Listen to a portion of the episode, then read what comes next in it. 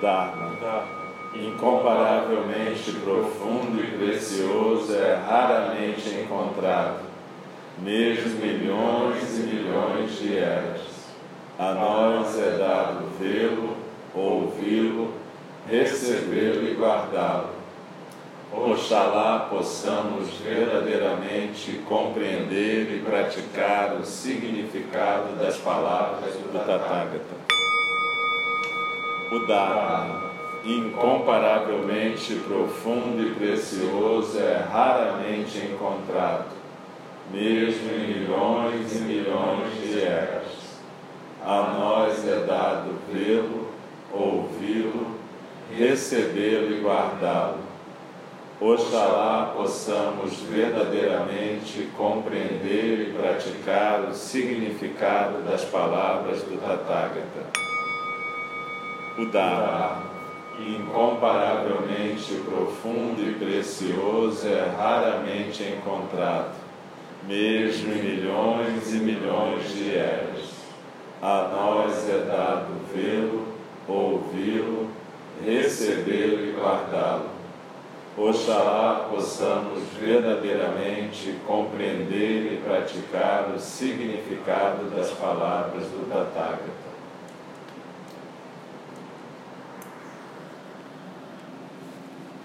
Então, procura reencontrar o centro da postura.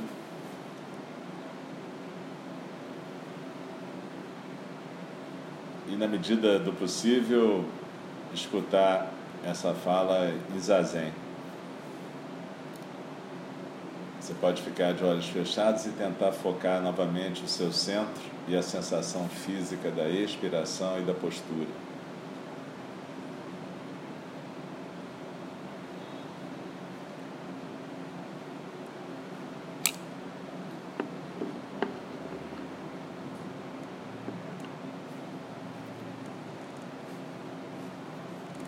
Então, o Zazenkai é, um, é uma experiência onde as pessoas iniciantes sentem o sabor do Zen e os que já praticam há um pouco mais de tempo matam a saudade de um retiro mais longo, de uma prática mais intensiva.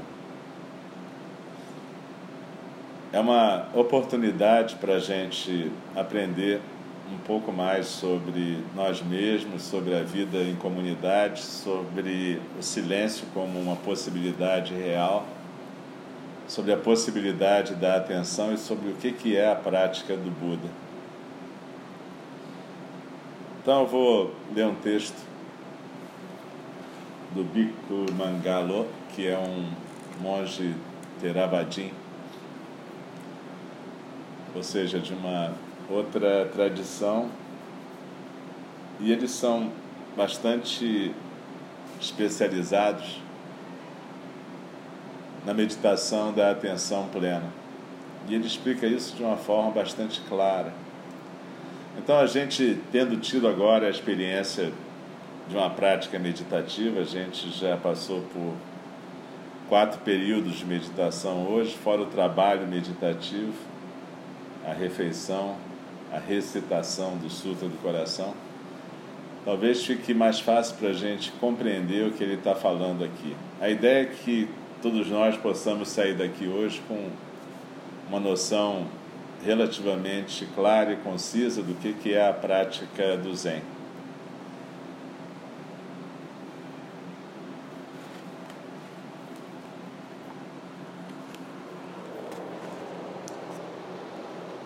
A prática da absorção. O macaco louco. A melhor maneira de começar é ver de onde estamos partindo. Vamos dar uma olhada na mente de uma pessoa comum. O que encontramos é uma mente de gafanhoto, uma mente de borboleta, sempre motivada por fantasias e impulsos momentâneos presa de estímulos e de sua própria reação emocional a esses estímulos. Reação em grande parte puramente condicionada e automática. Uma cadeia de associações, esperanças, medos, lembranças, fantasias e arrependimentos, todos interligados, flui na mente sem parar, acionada por contatos momentâneos com o mundo exterior através dos sentidos. É uma busca cega, incessante e insaciável de satisfação. Uma busca desnorteada, sem objetivo, sofrida. Isso não é a realidade, é uma alucinação, uma sequência de ideias e fantasias. O mundo está dividido em formas associadas reconhecíveis, cada qual com seu nome, e com base nesses nomes, que são imagens conceituais da realidade que nos rodeia, a mente tece sua teia de pensamentos, na qual emaranha a si própria.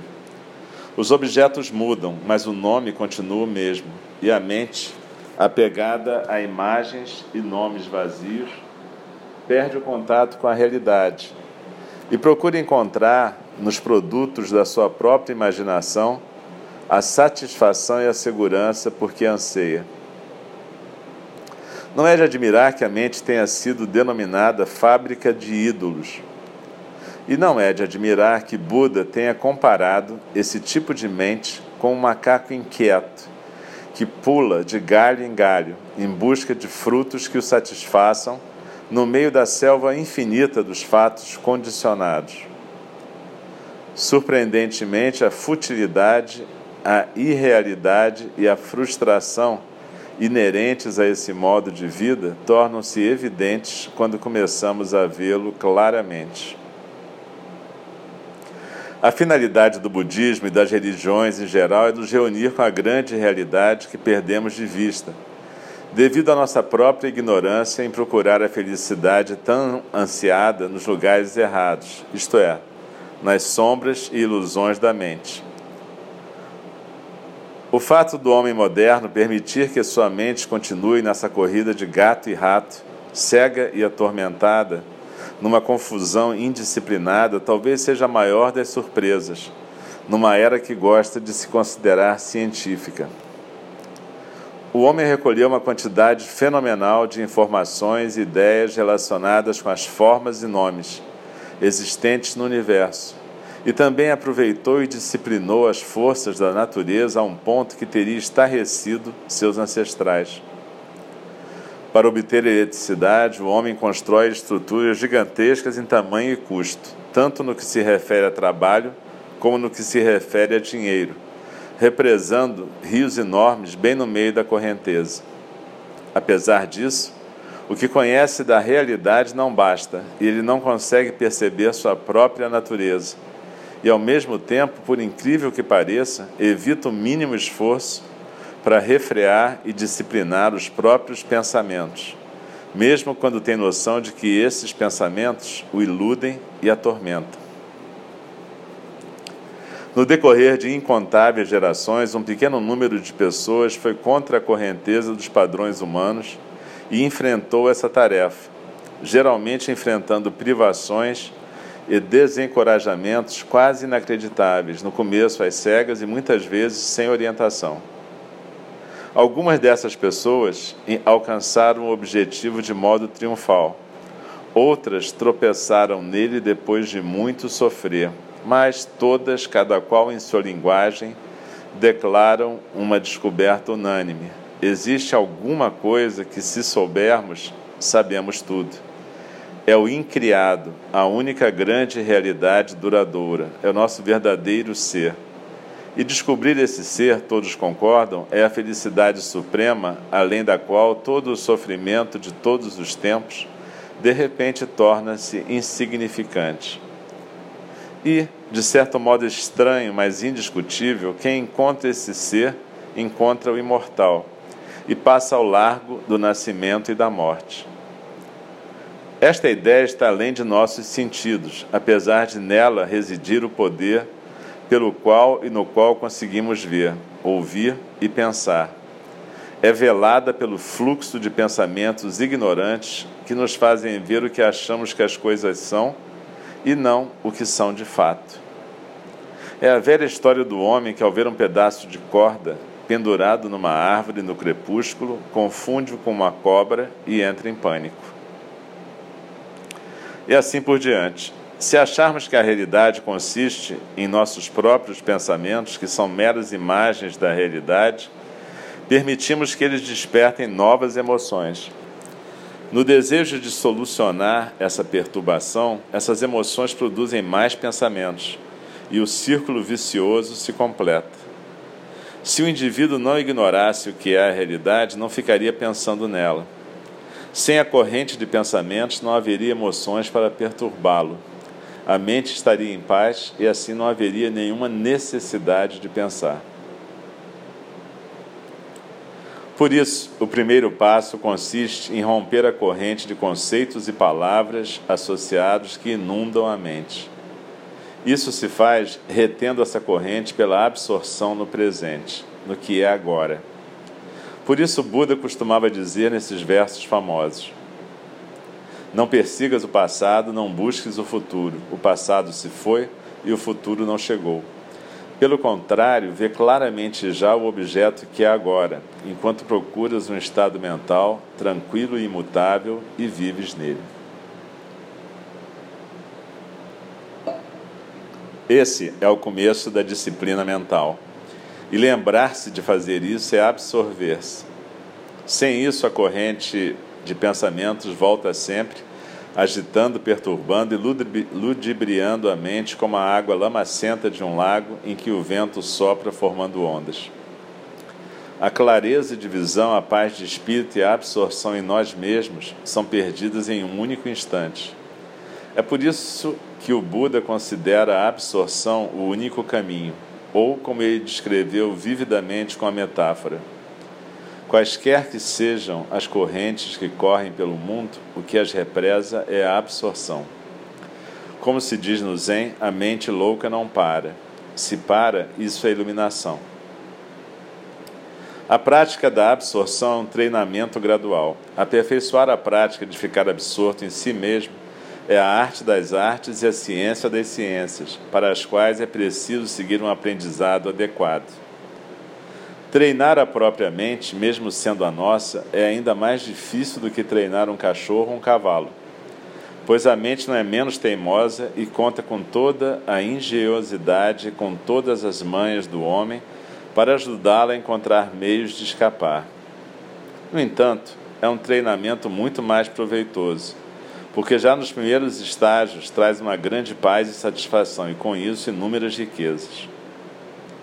Numa mente voluntariosa e dispersa, não há muita esperança de felicidade, nem mesmo a felicidade simples de uma vida tranquila, com objetivo e equilibrada, quanto mais a meta suprema da vida.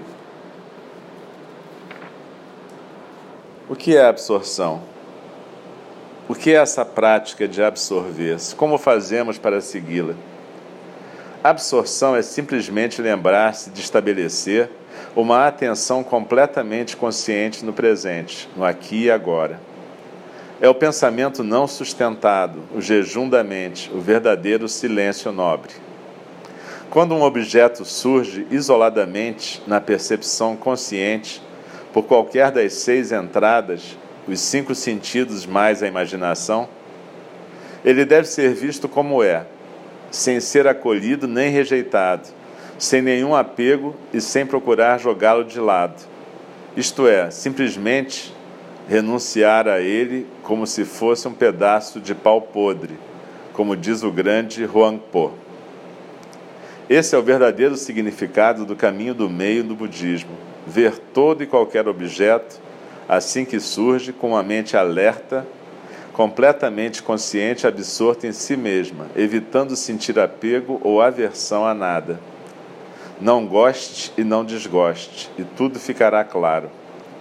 Buda costumava definir a absorção e a consciência completa como sendo ver o aparecimento, a presença e o desaparecimento de todas as percepções, sentimentos e pensamentos. Ele dizia com frequência que seu ensinamento, em resumo, era: no que é visto, ver só o que é visto no que é ouvido, ouvir só o que é ouvido. É tudo a mesma coisa. No entanto, quando tentamos fazer isso, o que descobrimos? que no início é impossível, mesmo que durante poucos minutos, porque a mente é varrida por uma corrente de pensamentos que irrompem e por uma agitação que a impede quase totalmente de ser clara e detalhada o suficiente para evitar reagir aos pensamentos e aos objetos que aparecem. Simplesmente não é possível começar. Por esse motivo, Buda, em sua sabedoria, piedade e arte de encontrar meios habilidosos, pregava a prática da rememoração como método gradual de treinamento, de modo que a mente, a partir do caos e da confusão iniciais de uma mente indisciplinada, aliada e embotada, possa ser desacostumada de prostituir-se para deuses estrangeiros ficar tranquila e saber exatamente o que é. Os fundamentos da absorção. Antes de qualquer coisa, porém, uma palavra de aviso. O samadhi adequado, ou seja, a tranquilidade mental, que é a última etapa da nobre senda óctupla que leva à realização, só é possível quando há uma absorção adequada, o passo imediatamente anterior ao samadhi. A absorção, por sua vez, depende das fases que a precederam e incluem, resumidamente, compreensão correta, moralidade ou disciplina e determinação ou energia. É preciso haver, no mínimo, uma boa base de compreensão para compreender a futilidade do que é transitório e condicionado, quando estamos em busca do eu, do sujeito do contrário, a mente não será capaz de se desvencilhar de pensar nos objetos, sempre mutáveis, para praticar a autoabsorção de forma equilibrada aqui e agora. A mente vai querer sair pensando em seus próprios ídolos, pois onde está o tesouro de alguém está também seu coração. Analogamente, sem ao menos uma boa base de atitude disciplinada e moral relacionada com a vida, a absorção estará sendo construída na areia. Na realidade, uma consciência má é como a água barrenta, na qual nada pode ser visto como é. Sem uma mente em paz, há pouca esperança de fazer frente à corrente de pensamentos, mesmo com toda a determinação do mundo, ela é muito forte. É claro que nenhum de nós é perfeito, longe disso, e que ninguém consegue viver de acordo com o que deveríamos ser. Mas, sem ao menos um esforço sincero e corajoso no sentido de pôr em prática os ensinamentos budistas básicos, estamos simplesmente acelerando e freando ao mesmo tempo. Mais tarde, a consciência de nós mesmos e a paz irão trazer um maior autocontrole. Mas é preciso que ao menos haja uma vontade, um esforço, uma intenção de sermos bons, além de um arrependimento sincero de qualquer mal que tenhamos feito. Acima de tudo, a mente precisa estar começando a se afastar dos antigos padrões. E é esse o verdadeiro significado de arrependimento, metanoia. Relacionada com essa questão está a preocupação dos ocidentais com os conceitos de psicologia, tais como tornar o inconsciente consciente e afins de modo que eles até começam a procurar sinais vindos do inconsciente, problemas que pedem para ser solucionados e assim por diante. Devemos ter sempre em mente que a análise psicológica não faz parte da prática da absorção, cuja única finalidade é ver mais claramente o que ela é, sem pensar discursivamente nela, a todo momento, agora no presente. Análise lida com conceitos a meditação tem por finalidade deixar a mente tranquila e observar desapaixonadamente o que a mente está sendo, sem nenhum pensamento, nenhum eu, nenhum meu, nenhuma neurose. Além do mais, do mesmo modo que a mente se revigora com o sono, ou se mantém afastada de preocupações pela terapia ocupacional, e do mesmo modo que um corte no dedo de uma pessoa é curado pela natureza quando desinfetado e deixado em repouso, a melhor maneira de curar a mente é deixá-la em repouso e mantê-la limpa limpa de estimulantes emocionais e de preocupações importunas. Nada tem efeito melhor nisso do que a prática da absorção, da atenção plena. Além do mais, se persistirmos nessa prática, aproximamos-nos cada vez mais de ver a irrealidade do conceito de eu. Isso corta e afasta a base de todas as doenças mentais e de todas as preocupações. Nenhum dispositivo, nenhum meio de olhar para essas coisas, assim como nenhuma quantidade de tornar o inconsciente consciente, vai nos livrar da insegurança, desde que seja para mim, para este corpo e para esta mente que procuramos segurança. Eles são impermanentes, nenhum malabarismo pode modificar esse fato ou emprestar a eles uma falsa segurança. Uma vez que a ideia de eu no corpo se afasta, o problema todo se afasta junto com ela. Por isso, por esse motivo, enquanto estivermos praticando a atenção plena, a melhor coisa a fazer é deixar de lado a análise psicológica. O próprio pensamento de eu é o problema, e não as preocupações com ele nem as formas que assume. A necessidade que os ocidentais têm de dar um cunho intelectual à prática da meditação é um dos principais motivos de considerarem muito mais difícil e demorado completar um curso de meditação que seus equivalentes orientais. Muitos orientais completam um curso em poucas semanas, apenas se aprofundando cuidadosamente na meditação de acordo com a orientação do seu instrutor. A maioria dos ocidentais tende a levar muito mais tempo. Exercício respiratório básico. Como o Buda descreve claramente no discurso sobre a prática da atenção plena ou da absorção, Satipatthana Sutta, a melhor maneira de começar a praticar a absorção é sentar-se e fixar a atenção na função contínua mais visível do corpo, a respiração. Trata-se de uma função semiautomática que está sempre presente em nossa vida normal e é bastante neutra emocionalmente. Por esses motivos, é o objeto ideal para ser usado quando queremos aprender a ficar absortos e manter a atenção no que está acontecendo agora, no momento presente e aqui em nós. A maioria das pessoas concorda que, na prática, a posição mais proveitosa para se sentar é cruzando as pernas, se for possível fazê-lo. Mas se a posição de pernas cruzadas não for conveniente, não tem importância. Muitos instrutores de meditação orientais praticam meditação sentados em cadeiras. A única recomendação importante é ficar com as costas perfeitamente eretas numa postura alerta e ereta que possa ser mantida sem provocar uma agonia indescritível por no mínimo uma meia hora aproximadamente. Durante a prática, devemos sentar imóveis, sem nos agitarmos, e descontraídos, mas alertas, com as mãos na posição que costumamos ver nas imagens de Buda meditando, ou simplesmente pousadas em concha naturalmente uma dentro da outra.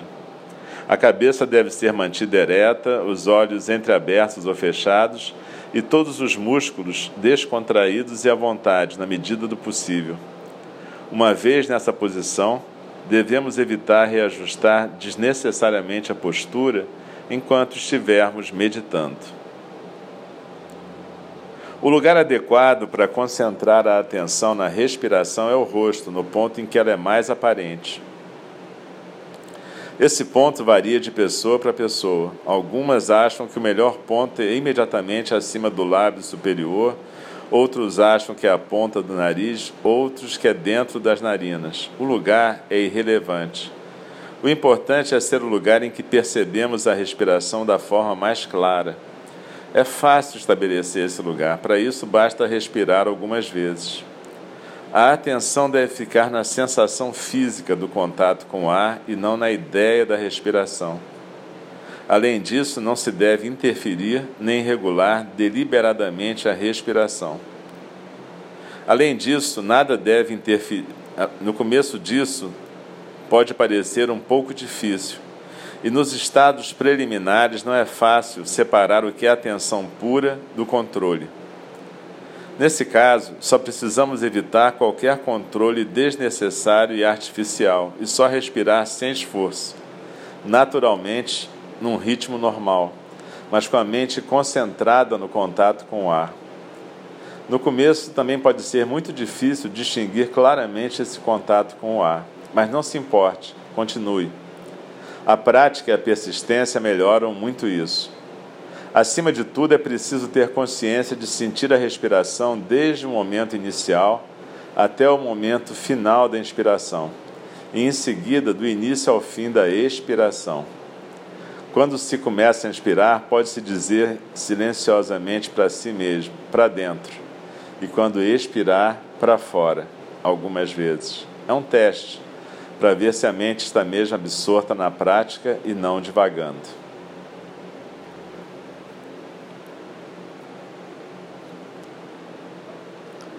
Distrações. O principiante, antes de chegar a praticar durante muito tempo, vai verificar que a mente tende continuamente a se desviar da observação da respiração. Pensamentos e lembranças do passado, esperanças e medos do futuro, imaginação, fantasias, intelectualizações teóricas, dúvidas e preocupações relacionadas com a própria meditação quadros e formas que surgem diante do olho da mente e estímulos externos que distraem, como por exemplo ruídos, dores, coceiras, impulsos de se movimentar e assim por diante. Tudo tende perpetuamente a chamar a atenção da mente para desvios interessantes. Não há nenhuma necessidade de ficar desapontado nem desanimado inutilmente por causa disso. Afinal, é o estado mental ao qual já estamos acostumados há muito tempo a disciplina mal começou. Roma não foi feita em um dia. Aliás, se fosse tão fácil assim governar a mente, os iluminados custariam um centavo a dúzia. Buda observou que a mente, quando começamos a tentar desviá-la dos pensamentos, é como um peixe retirado da água em que nasceu e deixado para apodrecer na margem.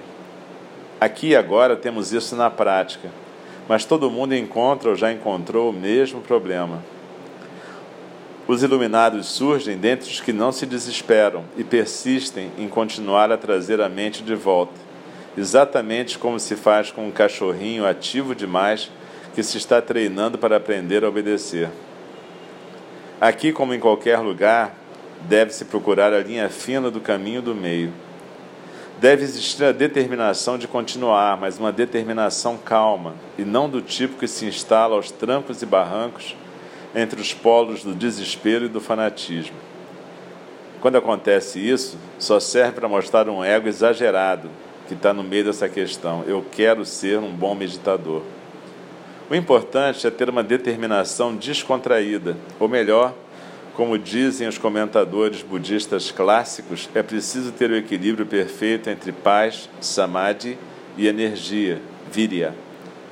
Ambas devem estar no mesmo equilíbrio perfeito que existe entre discernimento, prajna e fé, strada. A maneira de lidar com essas distrações é observar imediatamente, ou ao menos o mais cedo possível, o fato que a gerou, identificando com a palavra adequada, por exemplo, pensamento. A mente então deve voltar à atividade adequada, que é observar a sensação de respirar. Todas as tendências a devagar devem ser observadas o mais cedo possível, logo que surgirem. Quando se tem mais prática, chega-se até a captá-las antes de surgirem, ao sentir que a mente começa a se mover. No entanto, não se deve precipitar-se para elas, nem forçar a mente ao fazer isso. A observação não deve nem ser muito apressada nem muito lenta, ou seja, deve ser um meio termo e deve ser feita imediatamente, com clareza e firmeza, mas sem excesso de pressa. Muita pressa só agita e perturba ainda mais a mente.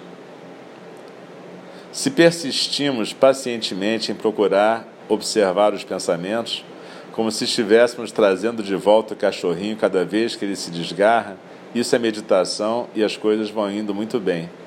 O que não é meditação é, por um lado, ter preguiça ao meditar e ficar sonhando acordado de outro ficar frustrado e cheio de desespero ao sentir que a mente simplesmente se recusa a ficar quieta. Outro tipo de pensamento, que às vezes pode ser uma grande distração, consiste nos chamados pensamentos de comentários sobre o andamento, como por exemplo, agora não estou pensando em nada, agora as coisas vão indo bem. Isso é terrível, minha mente simplesmente não quer ficar parada e semelhantes. Esses pensamentos muitas vezes assumem a forma de imaginar o que se vai dizer na conversa com o instrutor. praticamente imaginando a conversa toda. Os pensamentos desse tipo devem ser simplesmente rotulados como pensamentos e ser postos de lado como um pedaço de pau podre, dizia Huang Po. Observe que foi dito postos de lado, não jogados fora.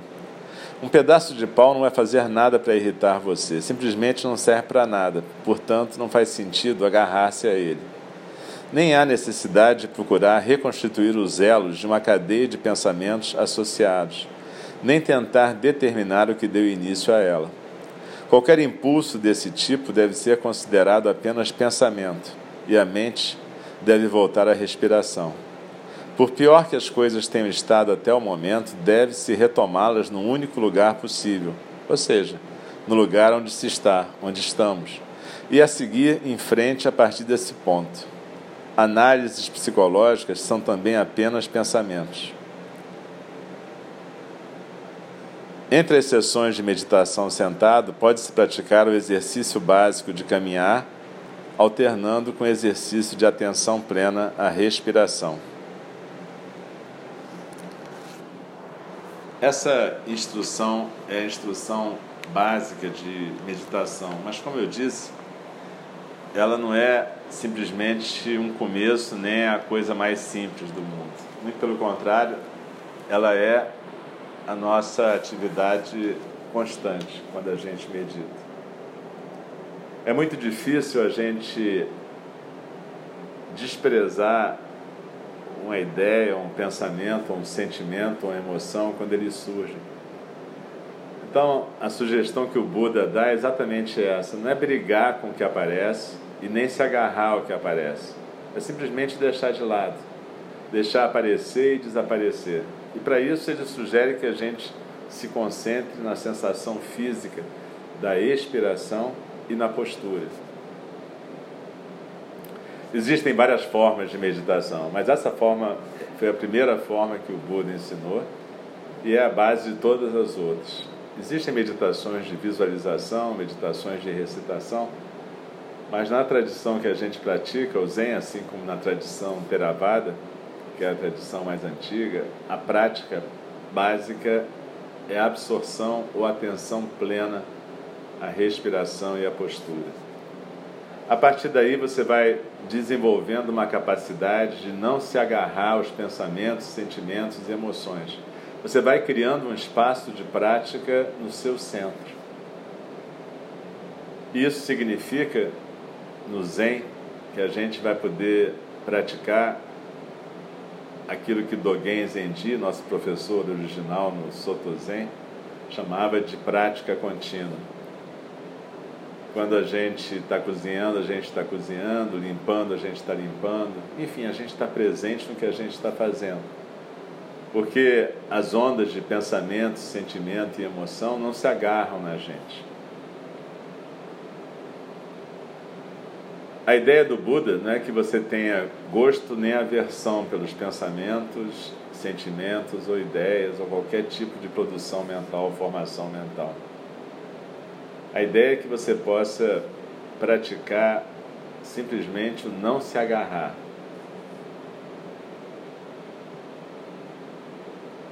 E praticando esse não se agarrar, de alguma forma, que a gente vai perceber depois de um tempo de prática é que aquilo que o nosso apego ao eu impede de se manifestar, que a natureza búdica, vai se manifestar naturalmente.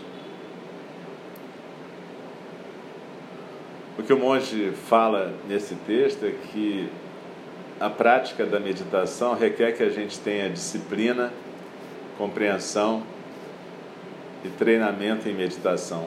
Isso a gente chama de os três treinamentos.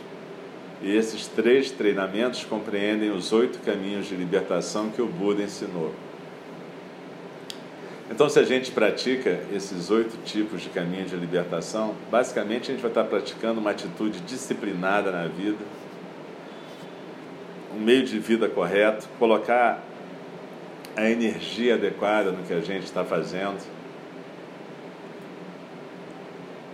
poder construir um silêncio produtivo na nossa vida, não é o silêncio de quem se afasta de tudo, indiferente, mas o silêncio de quem está realmente presente. O silêncio daquela fala que é uma fala relevante, é uma fala que vai impedir o mal ou fazer o bem. É uma fala que não vai se perder em fofoca, em comentários de terceiros. Então o Buda ensinou essas coisas básicas para quê? Para que a gente possa, praticando a atenção plena, em algum momento deixar fluir aquilo que ele dizia que era a nossa natureza básica, a natureza de Buda. Buda não é uma pessoa. Buda é um jeito de estar no mundo. Quando Siddhartha pratica e deixa fluir esse jeito, ele se torna o Buda. Mas cada um de nós é um Buda. Só que um Buda em potencial, um Buda que está atrapalhado pelo pequeno ego. Então, essas coisas todas que a gente faz voluntariamente, a prática da disciplina, da concentração, da atenção, essas coisas todas são práticas que a gente faz para permitir que a mente se aquiete, que as nuvens se afastem, que o sol apareça. É basicamente deixar fluir e em algum momento a compaixão, a atenção, a disciplina vão ser naturais, não vão ser simplesmente um esforço que a gente está fazendo. Quando a gente pratica o estudo da caligrafia ou da pintura chinesa ou japonesa, os professores são muito insistentes com o fato de que a gente primeiro imita, a gente copia o que é feito pelo professor. E muito mais adiante a gente vai poder perceber que em algum momento, naturalmente, aquilo vai fluir da gente. Mas vai fluir não porque é a gente, mas é porque é aquilo que está em tudo, que é um com tudo é a natureza básica de tudo que existe.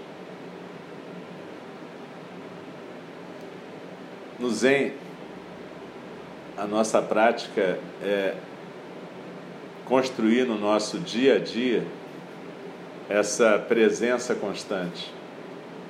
Não só quando a gente está sentado formalmente em zazen, mas entender o que é estar presente em cada momento da nossa vida, entender como é que é o zazen no cotidiano. Então, o Zazenkai é uma oportunidade da gente provar um pouquinho do gosto dessa metodologia que foi criada no Zen, que na verdade foi ensinada pelo Buda Shakyamuni, mas sistematizada séculos e séculos afora em várias gerações. E no Zen ela tomou essa forma, uma forma de organização do cotidiano, de criar rotinas alguma coisa que facilite você se desapegar do seu jeito de fazer as coisas e te mostre que existe um jeito comum, coletivo, que existe uma possibilidade de sair dessa postura do gosto, não gosta, é bom, é ruim, certo, errado, mas fazer aquilo que deve ser feito. No Zazenkai ou no Retiro Zen, no Sextim, o que deve ser feito já está tudo programado, facilita muito a vida da gente. Mas é uma possibilidade da gente perceber que existe um outro jeito de viver. Essa é a maneira do Buda viver. Cada um de nós tem essa maneira que a gente desenvolveu, que frequentemente é uma maneira que acarreta sofrimento para a gente. O Buda, então, na sua compaixão, ensinou para a gente um método para a gente poder libertar o que existe em nós, libertar a natureza búdica.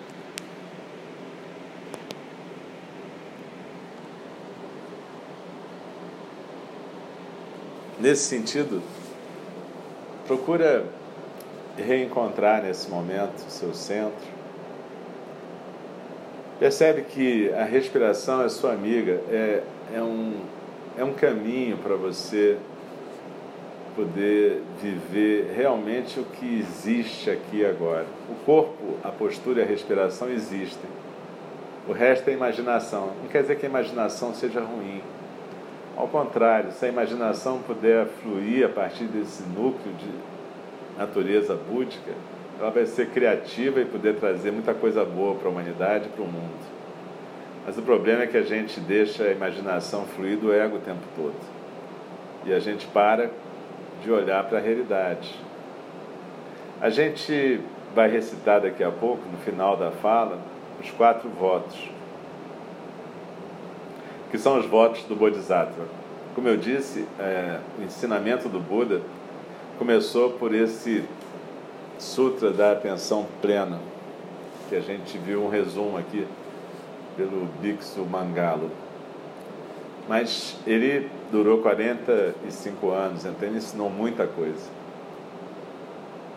E quando a gente pratica numa tradição mahayana, como Zen, a gente pratica muito questões vinculadas ao vazio, como poder viver o vazio que é a fonte de todas as coisas.